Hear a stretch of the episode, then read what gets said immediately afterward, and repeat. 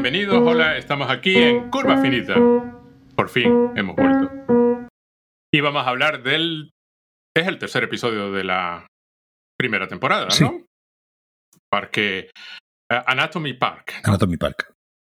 Aquí no se tuvieron que matar mucho con la traducción, porque claramente simplemente lo dejaron en Parque anatómico. Anatomy, Parque Anatómico, porque no tiene nada que ver con una película.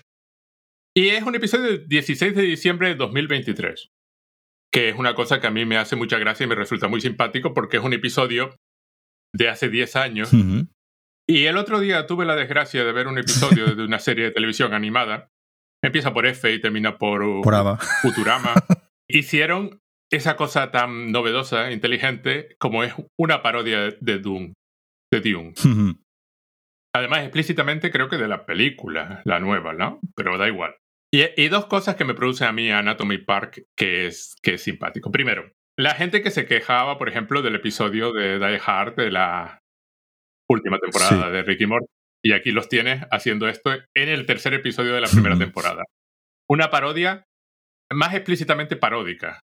La otra tenía eh, otra, otro fondo y otra funcionalidad y por qué estaba hecho así. Pero esta es más directamente parodia. Y luego que eso, este episodio es de básicamente cuando Futurama dejó de emitirse, más o menos el mismo año, creo que fue, llegó hasta el 2013 y luego la acaban de revivir. Y pasa una cosa muy simpática, que es que aquí parodian, por, por supuesto, Parque Jurásico, parodian a la vez Viaje Alucinante, Sí. han hecho cho- chocar las dos cosas, y debe haber alguna otra parodia así metida de, de, de por medio, ¿no? Hay una combinación de parodias que es lo que le sirven a hacer sus comentarios. Y luego encima, esa parodia es una de las dos tramas del episodio. Y entonces te quedas así como pensando, o Futurama perdió mucho, o su forma de contar es tan antigua, comparado con, con esto, con, no sé, con casi cualquier serie de, de televisión animada hoy en día. Primero, lo- los chistes de Futurama ni me hicieron especialmente gracia, ni la parodia era especialmente divertida, ni siquiera era especialmente meterse con nada. En particular me fastidió.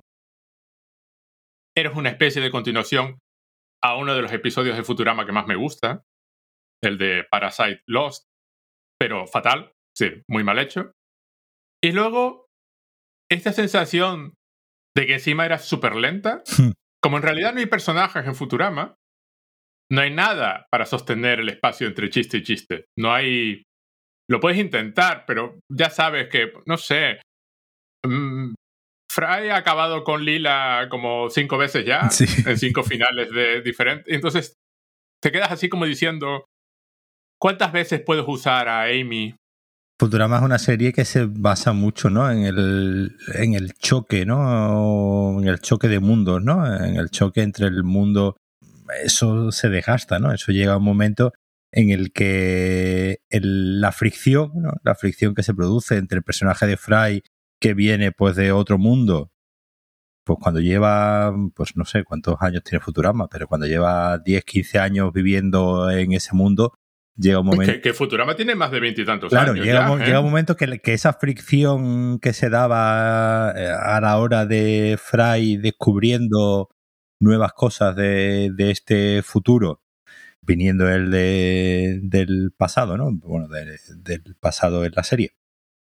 Pues claro, llega un momento en el que esa es- eso se, se agota, ¿no? Ya, no ya deja de tener gracia y tienes que buscar otros puntos, ¿no? De fricción para seguir adelante. Y claro, eso pues no, no, no, no funciona.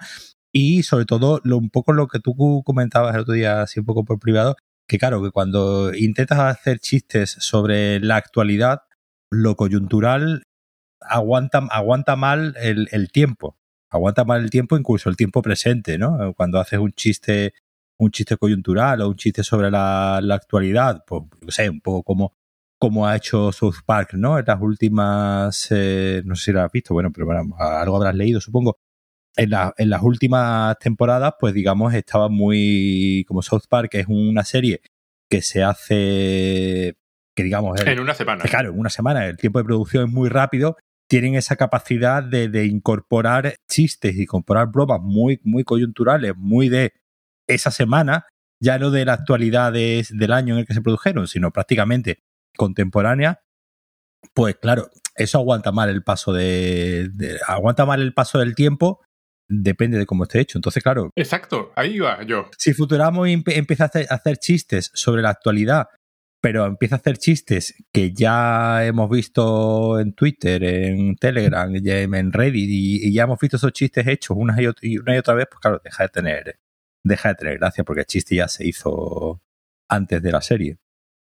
Mira, el último que he visto de Futurama, de esta nueva temporada, que, que por poco no lo termino de ver, por poco lo dejo a la mitad, es el que parodian Amazon. Y tú dices, bueno, pero esas parodias de hace cuatro años. Hasta Doctor Who hizo un episodio sobre Amazon. Y los chistes son eso, me dejan orinar en una botella, ¿no? O sea, es en plan, pero tú no orinas. O sea, unas absurdeces.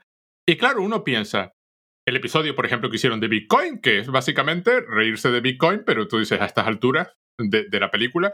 Y aparte de que a, e, a eso iba yo antes. No añaden nada. O sea, los notas, por ejemplo, en el episodio de Bitcoin, mm, haciendo esta referencia científica de que hay un duelo al amanecer, pero el duelo se está produciendo en tres dimensiones y las balas están volando en distintos ejes y no sé qué. ¿Qué es la cosa esta científica que tenía hmm. Futurama? De vez en cuando hacer un comentario científico. Y los ves intentando cosas, pero vamos a ver. Mamá, la dueña de la gran corporación de Futurama, en última instancia, lo que quiere es ganar dinero, pues vaya una revelación. no me Y entonces yo los veo eso, se han conformado con repetir los trucos de Futurama, no necesariamente hacer buenos episodios de Futurama, pero repetir los trucos sin ir mucho más allá. Luego ves este episodio, que es de hace 10 años, y por ejemplo, Rick ha construido un parque, el parque anatómico, en el interior del cuerpo de un vagabundo, y el hombre está lleno de enfermedades, que eso es básicamente el parque. Bien, parodia Parque Jurásico, efectivamente, y ya sabemos que todo va a fallar, pero hay un punto donde el episodio está usando toda esta historia y toda la parodia del parque para decir, es que Rick es todavía peor que el personaje que hacía el parque en la película de Parque Jurásico.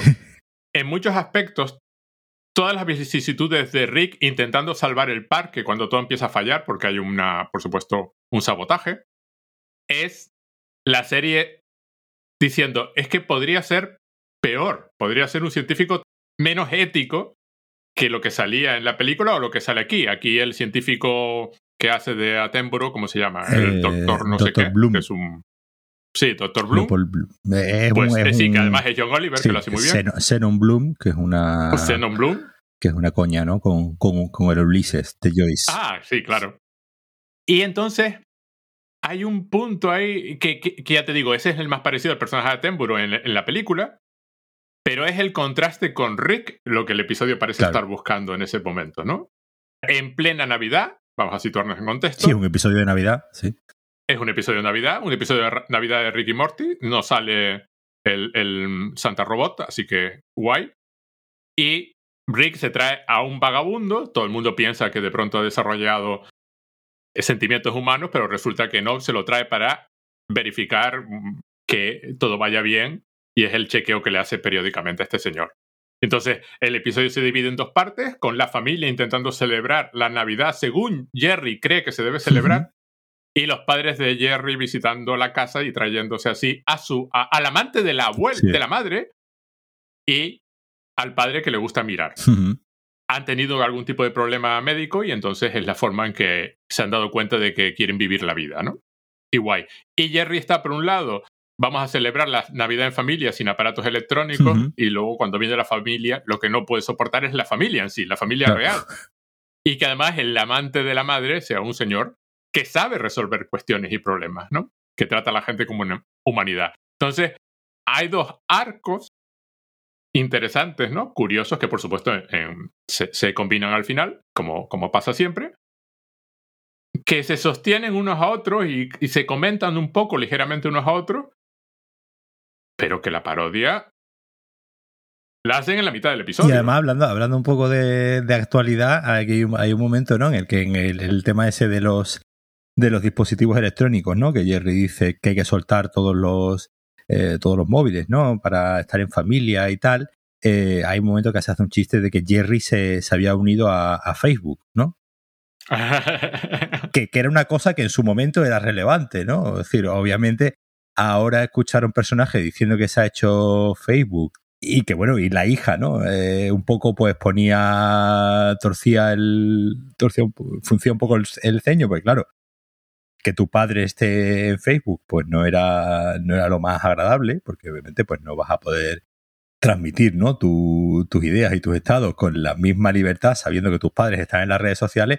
No, nos está hablando un poco de esa época, ¿no? De principios de los, de los 2010, cuando toda una generación de repente descubre ¿no? las, redes, las redes sociales. Es decir, que incluso siendo un chiste que obviamente hoy en día pues ya un poco suena antiguo, porque obviamente es, obviamente es un chiste de hace 10 años, porque pues obviamente la relevancia que tiene Facebook hoy no es la misma que tenía hace 10 años. Aún así podemos seguir leyéndolo de una forma bastante interesante en esa idea de, de esa generación de gente más mayor, en este caso Jerry, que estaba ya acercándose a, la, a las redes sociales. Es decir, que siendo un chiste que se queda obviamente caduco, porque obviamente ya no deja de tener sentido, podemos seguir leyéndolo de forma interesante porque nos está diciendo algo al menos interesante de esa, de esa época. En los chistes hay siempre, en la mayor parte de ellos, un, un no quedarse en, la, en, el, en el, más fácil de todos, ¿no? Hmm. sino ir un pelín más allá. Y en este caso, por ejemplo, nos reímos de Jerry, pero el chiste de Jerry se acaba de unir a Facebook es parte de la personalidad de Jerry. Hmm. La serie lo está usando para caracterizar al personaje. La diferencia fundamental es que, claro, esta es una serie donde lo que pasa, pasa. Hmm. Y no se resetea al final de la serie. Entonces, hay constantes que se mantienen y entonces los rasgos de personalidad que la serie va mostrando son rasgos que persisten y, va jugando con ellos.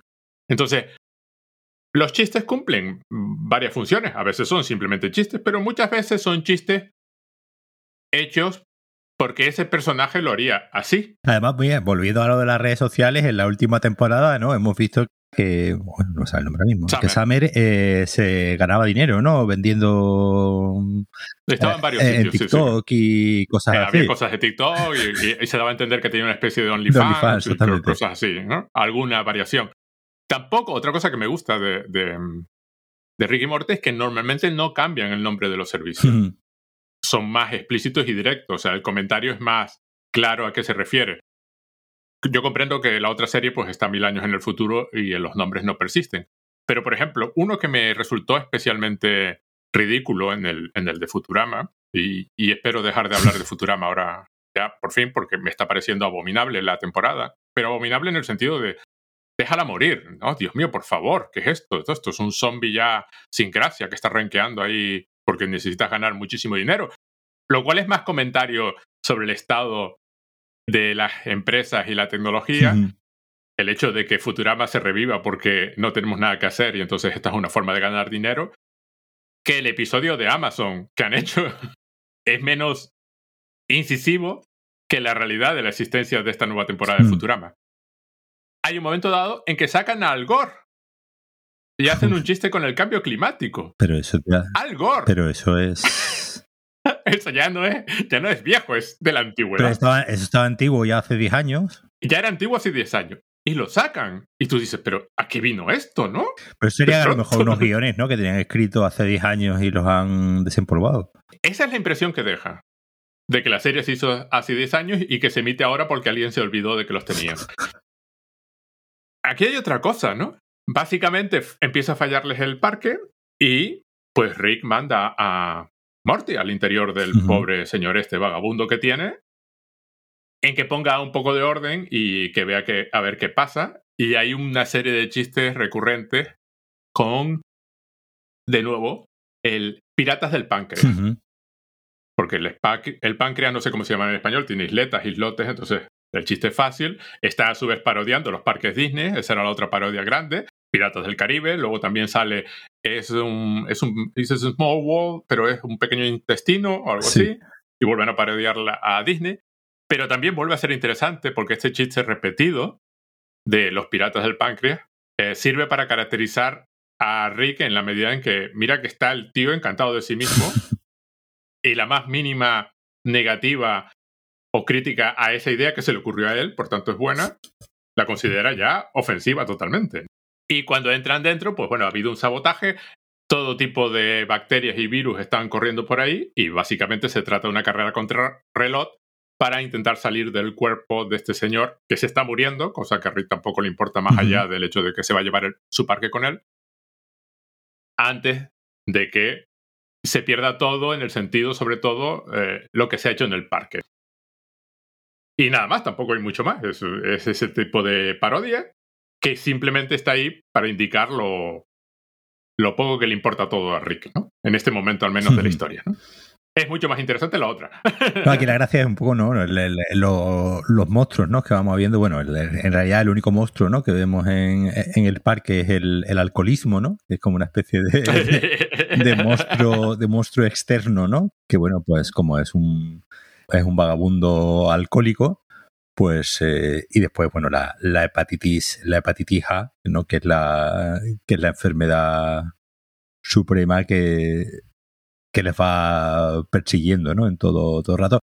Me hace mucha gracia toda la, toda la coña del, del Morty ya con las hormonas totalmente revolucionadas. Desatadas, sí, sí. Diciendo que, que, tiene 14 años, que no tiene 12, ¿no? Que, que ya está más cerca, que aunque aparente a 12 tiene 14, ¿no?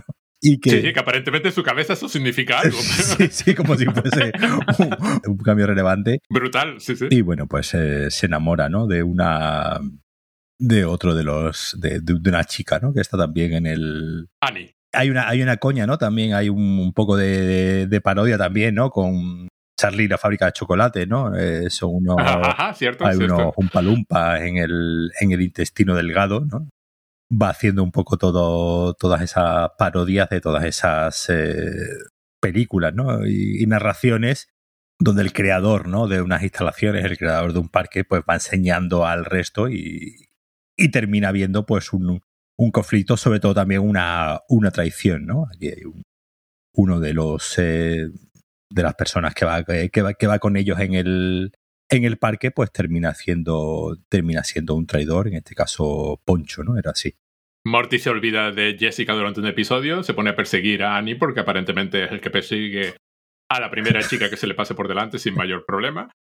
A mí lo que me gusta de toda esa parte es que no hace falta pararse en lo que la gente ya sabe. Hmm. Entonces va a toda velocidad.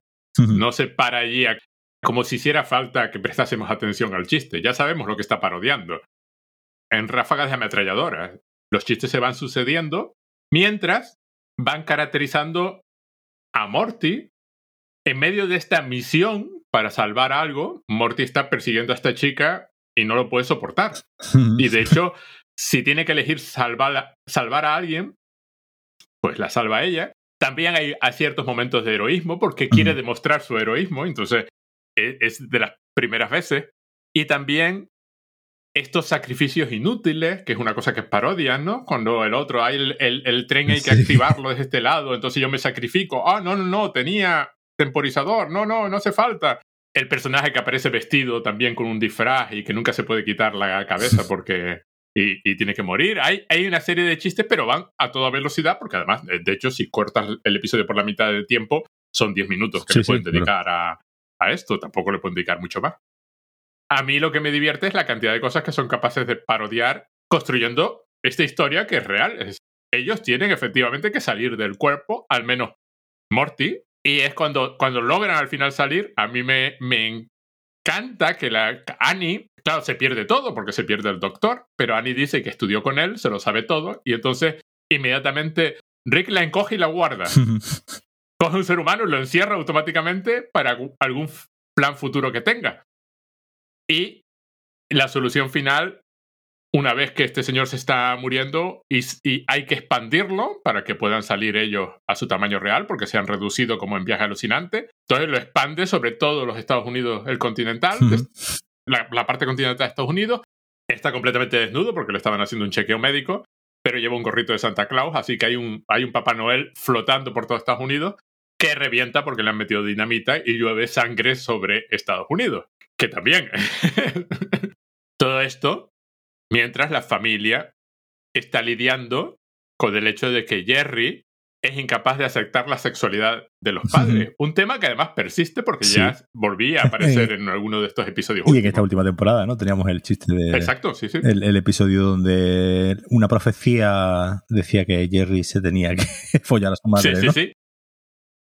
Es todo es proceso.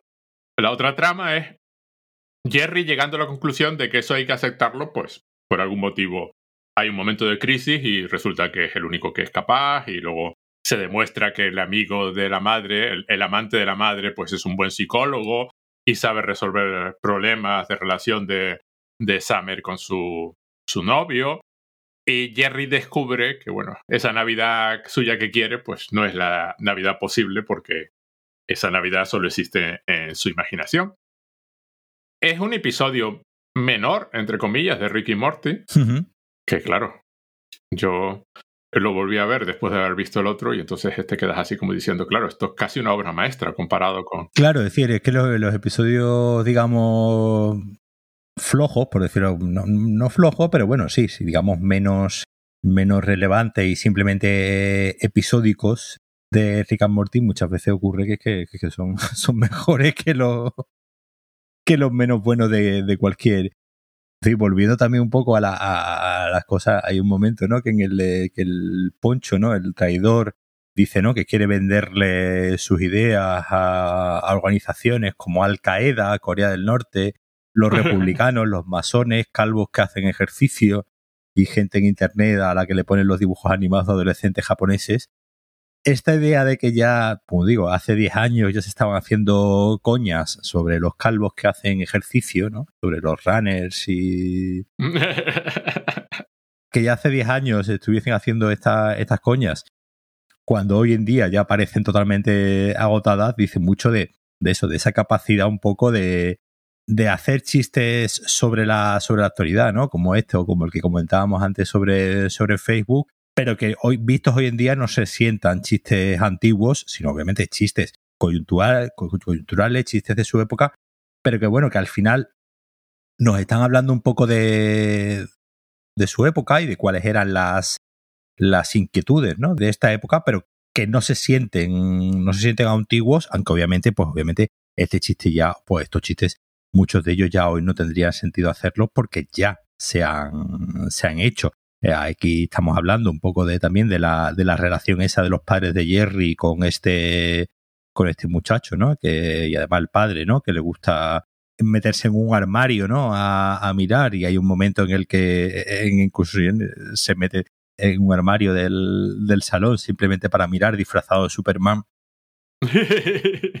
que esta, esta idea ¿no? de la, de la, de la, del poliamor ¿no? y, de la, y de la apertura sexual, pues igualmente, como te digo, hace, pues, hace 10 años sonaba, podría sonar como muy, muy transgresor y el propio, y el propio Jerry pues lo lleva, lo lleva bastante mal hasta que llega un momento al final que digamos, pues digamos, todo el mundo, todo el mundo lo normaliza y todo el mundo lo acepta como, como algo pues eh, también digamos que, es sano, ¿no? Que en una pareja de personas mayores, digamos, tengan esta relación un poco tan, tan comunicativa, que es la que no tiene Jerry con su, con su mujer, ¿no? Porque eh, la, relación de Jerry con Beth siempre se basa un poco en, en esa minusvaloración que siente Jerry hacia sí mismo y que su mujer, ¿no? Siente hacia él y con la que él responde siempre minusvalorando el trabajo de, de ella la coña esta continua que hay de que tú eras simplemente una veterinaria de caballos, ¿no? No eres una médico, no eres, no eres una médico de verdad, ¿no? Si fueses una médico de verdad,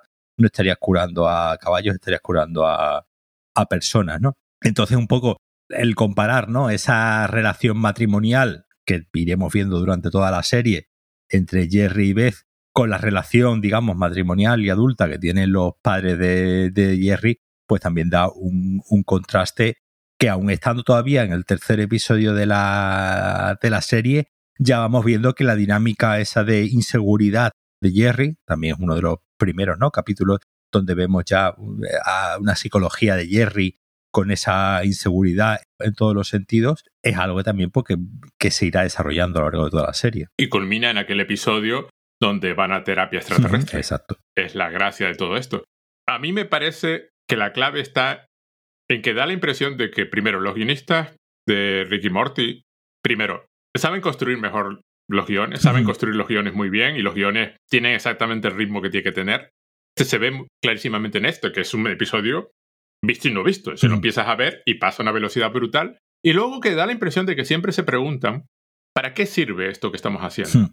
Si vamos a parodiar Parque Jurásico, Viaje Alucinante y Disney, ¿para qué sirve? ¿Qué ganamos haciendo esto? ¿Qué se, qué se consigue en el episodio haciendo esto? Si vamos a meter un chiste, ¿qué función sirve ese chiste en el, episodio? A veces simplemente hacen chistes por hacer chistes, pero casi siempre hay una intención a mayores en el chiste. El chiste está ahí por algo y si se refiere a un personaje concreto está adaptado a la personalidad del personaje y refleja algún aspecto del personaje. Se ve en este episodio se ve claramente con Jerry continuamente, ¿no? Y se ve luego con, con Rick. Eh, se ve, por ejemplo, al final, en la coletilla final, donde pues tenemos un nuevo parque. Annie aparentemente vuelve a estar trabajando y hay una serie de diseñadores en un nuevo parque y le están poniendo pegas a, a su Piratas del Páncreas de nuevo. Con lo cual él se enfada, no recuerdo exactamente lo que hace, destroza algo allí y descubrimos que es el, el, novio de Summer, el, que tiene ahora el parque, que a Rey le dio igual una cosa que otra. Él quiere construir su parque anatómico, que no sabemos exactamente luego cómo planea sacar y meter a la gente, pero ya es un problema para después. Y ahí está. Ahí hay una cosa de lo vamos a volver a intentar, pero me enfado en cuanto criticas la atracción que yo quería poner. ¿no? El, parque, el Piratas del Páncreas, eso es impepinable. El jefe quiere y básicamente los otros dicen que aquello es que es un absurdo y no hace falta nada. Y además aquí, aquí ya, ya, vemos también eh, ese conflicto continuo que hay en toda la serie entre la experimentación científica y la falta de ética, ¿no? De, de, de Rick. Ya vamos viendo que siendo un científico genial, ¿no? Y capaz de los mayores avances científicos en la historia de la humanidad, pues digamos ese límite ético siempre está siendo sobrepasado y siempre, pues digamos, en este sentido, eh, el personaje de Morty es un poco el pepito grillo, ¿no? El que va un poco señalando toda la falta de, ética, pero bueno, al final adaptando, siempre adaptándose a las, eh, a las locuras de su, de, su abuelo, que siendo el hombre más genial de la Tierra, pues igualmente demuestra tener una falta de, ética y moral en el aspecto científico que deja bastante que, que desear. Entonces, es uno de estos capítulos también que nos, un poco al hilo de lo que tú decías, todos estos chistes y todas estas parodias están al servicio de los personajes, ¿no? Están al servicio de pues empezar a trazar cuáles son los conflictos de Jerry, de cuáles van a ser, ¿no? Digamos, un poco el tira y afloja continuo entre Rick y Morty a la hora de, de Rick mandar a Morty a solucionar ciertos temas y Morty siempre estar ahí un poco de héroe eh, a su pesar, ¿no? Y siempre sacándole las castañas del fuego ¿no? al abuelo, sabiendo que lo que está haciendo muchas veces no es éticamente deseable, pero un poco siempre adaptándose por esta un poco esta idea que tiene Morty siempre de estar complaciendo a su abuelo y, parece que no, no, quiere decepcionarle, ¿no? Y, esta idea de que, él siempre quiere, pues digamos, tener esta aprobación, ¿no? De, proveniente, ¿no? De su, de su abuelo. Entonces, es un capítulo que a través de estas dos historias nos está un poco avanzando ciertas características, ciertos componentes de los personajes. Caso, como he dicho, de Jerry por un lado y de Ricky Morty por otro, por otro. Bueno, supongo que les tengo que dar las gracias a, los otros porque en realidad lo que hicieron es que mi valoración de este episodio fuese mayor. Hmm. Lo que yo recordaba como un episodio menor resulta ser muchísimo mejor episodio de lo que yo lo recordaba, porque te das cuenta de que técnicamente está mejor hecho. Hmm. Aunque, aunque no te gustase lo que está contando, lo está contando bien, lo está contando consciente de lo que está contando. Luego resulta que efectivamente, sobre todo, visto ahora, ¿no? Visto desde el final de la serie, bueno, es el final, desde la, última temporada, lo que parecían cosas random y aleatorias se descubren mucho más persistentes a lo largo del tiempo. Son rasgos que están ahí y que lo puedes ver, ¿no? Lo que tú acabas de comentar, ¿no? la, la falta absoluta de ética, que es todavía mayor que la falta de ética de, de, montar el parque jurásico. Y entonces, bueno, pues bien. Por otra parte es un poco triste porque ves que hace 10 años se podía hacer así Y hoy en día hay series de animación, por ejemplo, una de mis preferidas actualmente de superhéroes es Harley Quinn, la de animación de HBO, que es simplemente una pasada, de cañera, y de humor, y de jugar con los personajes, cosa que una serie de superhéroes normal no puede hacer. Tú no puedes cambiar a Batman en general, en acción real. No puedes hacer una película de Batman con el Batman que Kim muestra. Pero como Harley Quinn es la protagonista de la serie y está todo visto desde su punto de vista, entonces puedes tener a un Batman inseguro, errático, que no ha superado para nada lo de sus padres y es capaz de provocar una catástrofe en Gotham City porque quería hablar otra vez con su madre, tan solitario que se desespera si Catwoman no le hace caso y se pasa el día colgado de ella. Claro, un tipo de chistes que hace porque Harley Quinn es la protagonista, pero a la vez, hombre, son un cambio y una variación con respecto a todo lo demás. Y hay un pensamiento y una razón de por qué en ese mundo, donde Harley Quinn es la protagonista, eso puede pasar así. Aparte que los chistes son mucho mejores, ¿no? Y entonces, se podía hacer hace 10 años. Ricky Morty demuestra que se puede hacer ahora, pero Harley Quinn demuestra que no es una casualidad, que si la gente está dispuesta se hace. Esa es la parte que me alegra de este episodio, pero me da pena de la otra serie. Un poco lo de, lo de la serie de, de Harley Quinn es que, esto hay que decirlo, aún siendo una serie de Harley Quinn y siendo una serie de Warner y tal, es una serie minoritaria, es una serie que en realidad no es, pues eso, no, no, es una serie que... Entonces, eh, son estas cosas que suceden cuando nadie está mirando, ¿no? Son, ¿sabes? Como, como es una serie pues bueno, que está ahí, que existe, que tendrá su público y Warner habrá hecho las cuentas y le merece la pena, mm, mm, llega un momento en el que le, en, realidad a todas estas grandes corporaciones les da igual criticar a sus propios personajes, criticar, decir, no, ocurría también, ¿no? Con la otra serie esta de... Ay, ¿cómo era? La, la del grupo de... de superhéroes también de, de Warner, de dibujos animados. Eh, oh, no me sale ahora mismo el nombre. Teen Titans. Teen Titans, exactamente. Teen Titans, que tenía un montón de. Y la película, ¿no? La película de Teen Titans es una película magnífica.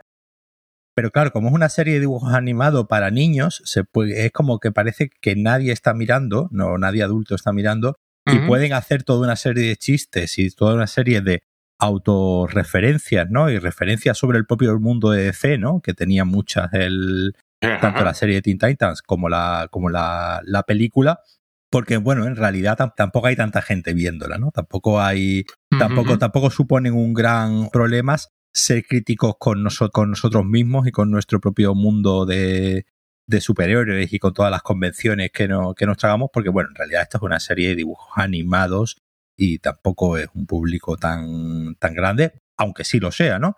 Después, obviamente, pues te tienes que tragar otras películas, sobre todo en el, en el caso de las películas, en el caso del, del, cine, donde todo parece que tiene que ser más serio, donde todo tiene, donde, donde todo parece que tiene, y digamos, el, el lugar para la, para la crítica y para el sentido del humor queda más eh, desdibujado y parece ser que, pues bueno, en todo, todo lo que sea acción real, pues siempre tiene que ser algo más cercano a la realidad y no te puedes permitir tanto ciertas reflexiones o, cierto, o ciertos chistes, ¿no? Sí, básicamente. Y, lo hemos hablado ya alguna vez, ¿no? Que la, que la animación, digamos, tiene esa, esa especie de ventaja narrativa donde puedes ir al grano sin dar tantas explicaciones y parece pues como que la imagen real tienes que digamos meter a todo el mundo más en un mundo en un mundo real y resulta todo más eh, como, digamos, como más complejo, ¿no? De, gestionar. Y en la animación, y sobre todo en una animación de este tipo, que de 20 minutos, de dos tramas de 10 minutos cada una, pues van al grano desde el minuto uno y no pierden el tiempo. Pues eso. A ver, mi valoración es, yo lo consideraba un episodio menor de Ricky Morty en el sentido de que, a ver, no es a la altura a la que puede llegar Ricky Morty en sus mejores episodios. Pero, por otro lado, visto lo visto. Sí, sí, no, no, visto lo visto es un capítulo pues muy, muy funcional y sobre todo que yo creo que cumple estas dos ideas de, de, por un lado, ir desarrollando el personaje de, de Jerry, que, que es un personaje muy, muy interesante, Y después, por otro lado, pues digamos, esta dinámica de Ricky, Ricky Morty a través de los experimentos, que en este caso, pues digamos, cogen el gimmick del parque jurásico, cogen el del parque anatómico, para, digamos, pues ir también profundizando en la, en la psicología y las relaciones de los dos personajes. Entonces, al final, yo creo que para hacer un tercer, eh, el, un tercer capítulo cumple muy bien esas funciones de, de ir de ir montando a los personajes y cuáles sean sus conflictos. A mí lo que me encanta de estar volviendo a verlos ahora es cuántas cosas ya estaban ahí.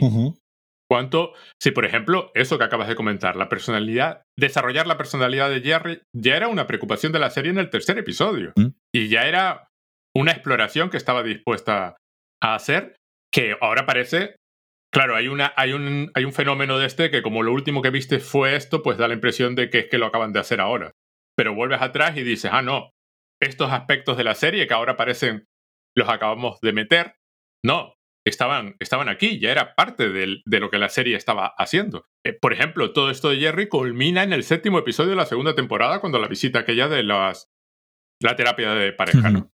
Eh, no es esto de que la personalidad de los personajes se ajusta al episodio. No, el episodio se ajusta a la personalidad si se hace un chiste con la personalidad del, personaje, más o menos la, la, permanente, no la que necesita tener en ese episodio para que el episodio pueda funcionar. Que eso pasa menos en Ricky Morty de lo que puede pasar en otro tipo de series, ¿no? No, y además, una cosa que ocurre mucho en la, en la serie, y sobre, todo en la, primera temporada, donde los eh, personajes están todavía construyéndose, ¿no? Donde todavía estamos, digamos, como digamos una primera temporada de una serie, pues digamos, sobre todo en una serie corta, ¿no? De este tipo, sitcom y, así. Obviamente esto es una serie de animación, no es una sitcom, pero sí tiene un poco ese, armazón narrativo de sitcom, ¿no? De, dos tramas sucediéndose en paralelo y en algún momento convergiendo. Ocurre que muchas veces los primeros capítulos suelen ser unos componentes psicológicos un poco de brocha gorda, pues están, están todavía, ¿no? Construyéndose los, eh, los personajes eh, tú ves al Jerry de, esta, de este capítulo, Jerry de las eh, últimas, eh, de la última temporada, y digamos, digamos, es el mismo evolucionado. Es el, es el mismo con una serie de, de, cambios, pero no notas ¿no? que sea un Jerry diferente. ¿no? entiendes que es el mismo personaje al que, como, como antes comentábamos, una cosa que tiene Ricky Morty, que es Enrique, perdón, Morty, lleva teniendo 14 años, 10 años, pero sentimos que hay una evolución en el, en el personaje, ¿no? Eh, con, esta idea además de que eh, incluso cada cierto tiempo, ¿no? Se, se resetean a ellos mismos, ¿no? Y, y, van a otro mundo y donde hayan muerto ellos y se vuelven a, a situar. Esta idea de que Morty, ¿no? Lleva teniendo 14 años, 10 años, pero a la vez todo lo que ha vivido, todo lo que ha, todo lo que han vivido todos los personajes les pesa, ¿no? Y les, y, les afecta. Resulta muy interesante ver cómo el Jerry de esta primera temporada ya estaba ahí el germen de lo que veríamos posteriormente. Entonces, digamos que tenían muy claro cuál era el personaje, cuál era la psicología del personaje y de la forma que lo han ido haciendo evolucionar, tanto en solitario como en su relación de pareja y en su rol como, como padre, pues resulta que tenían muy claro, ¿no? Cómo eran estos personajes y cuáles iban a ser las dinámicas, ¿no? Que en la última temporada sigamos teniendo un episodio dedicado al tema sexual con su madre, pues obviamente eh, eh, dice mucho también de que, de que los guionistas siempre están mirando hacia atrás para un poco ver, ver qué hemos hecho y qué podemos, digamos, repetir o qué podemos remodular, ¿no? ¿Qué podemos reconfigurar volviendo otra vez al, chiste de la sexualidad de la madre de, Jerry, ¿no? Se ve, por ejemplo, eso muchísimo. Claro, hay una continuidad en ese sentido. Se ve en Community. Tú ves Community, terminas de verla. Cuando vuelves al principio y ves los primeros episodios, yo Community me la habré visto cuatro o cinco veces. Es una serie que me encanta. Me, me rechifla directamente ves los primeros episodios y lo del final ya estaba ahí. Cosas que parece que se desarrollaron después. No, no. estos conflictos, estas situaciones, estas personalidades ya estaban ahí, más o menos definidas, más o menos claras, pero ya se daban a entender. Ya estaban presentes de una forma u otra. Y todo el desarrollo posterior, todo el resto de la serie es desarrollar esas dinámicas o transformar a los personajes. Pero no tienden a no inventar nada que no estuviese ya en el origen. Y si va a haber un cambio, pues hay un cambio. Pero que mucho, que te da la impresión de que el primer, segundo episodio es informe y no acaba de estar los personajes definidos. No, no, básicamente es porque tú todavía no los conoces. Cuando los conoces y vuelves atrás, dices, ah, no, no, claro, este es fulano y este es mengano. Y con Rick y Morty claramente operan con una dinámica similar. Los personajes son estos, nuestro pasado es este, a estos personajes les ha pasado esto durante un montón de temporadas, hay que seguir a partir de este punto. No resetees y no, no empieces otra vez. Cosa que por supuesto hace también Harley Quinn. También es otra serie que podría tenerlo fácil para resetearse periódicamente y no todo lo contrario.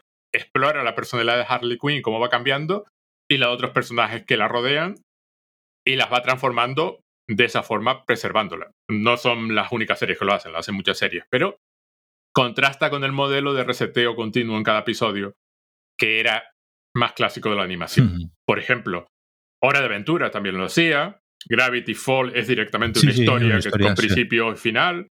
No es contrario a la animación y de hecho la, animación tiene la característica de poder preservar esa, eso, aspecto, de explorar la historia y los personajes y la libertad de que es animación y puede hacer lo que le dé la gana.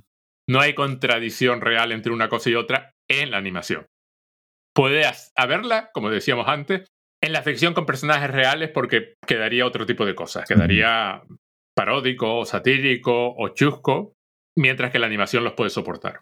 Y entonces a mí me parece la gracia de series como esta y episodios como este, al final. Vamos, estoy feliz de haber, vuelto a verlo y, y, poder decir, ah, bueno, después de lo que estoy viendo ahora. Esa es mi valoración final. Gracias, Futurama, por hacerme apreciar más Ricky Morty. bueno, pues yo creo que yo creo que aquí lo, lo, podemos, lo podemos dejar y ya, ya veremos el siguiente. Pues muy bien, muchas gracias Paco y nos vemos en el episodio 4, que además es el de los extraterrestres con la realidad virtual, ah, creo. Donde tienen atrapado el, de, el que se ríen de Shyamalan, y, vuelven a hacer. Que es otro, ese, ese es un episodio muy, muy interesante para mí. Bueno, pues nada, Paco, muchas gracias. nos vemos. Nos vemos. Hasta luego.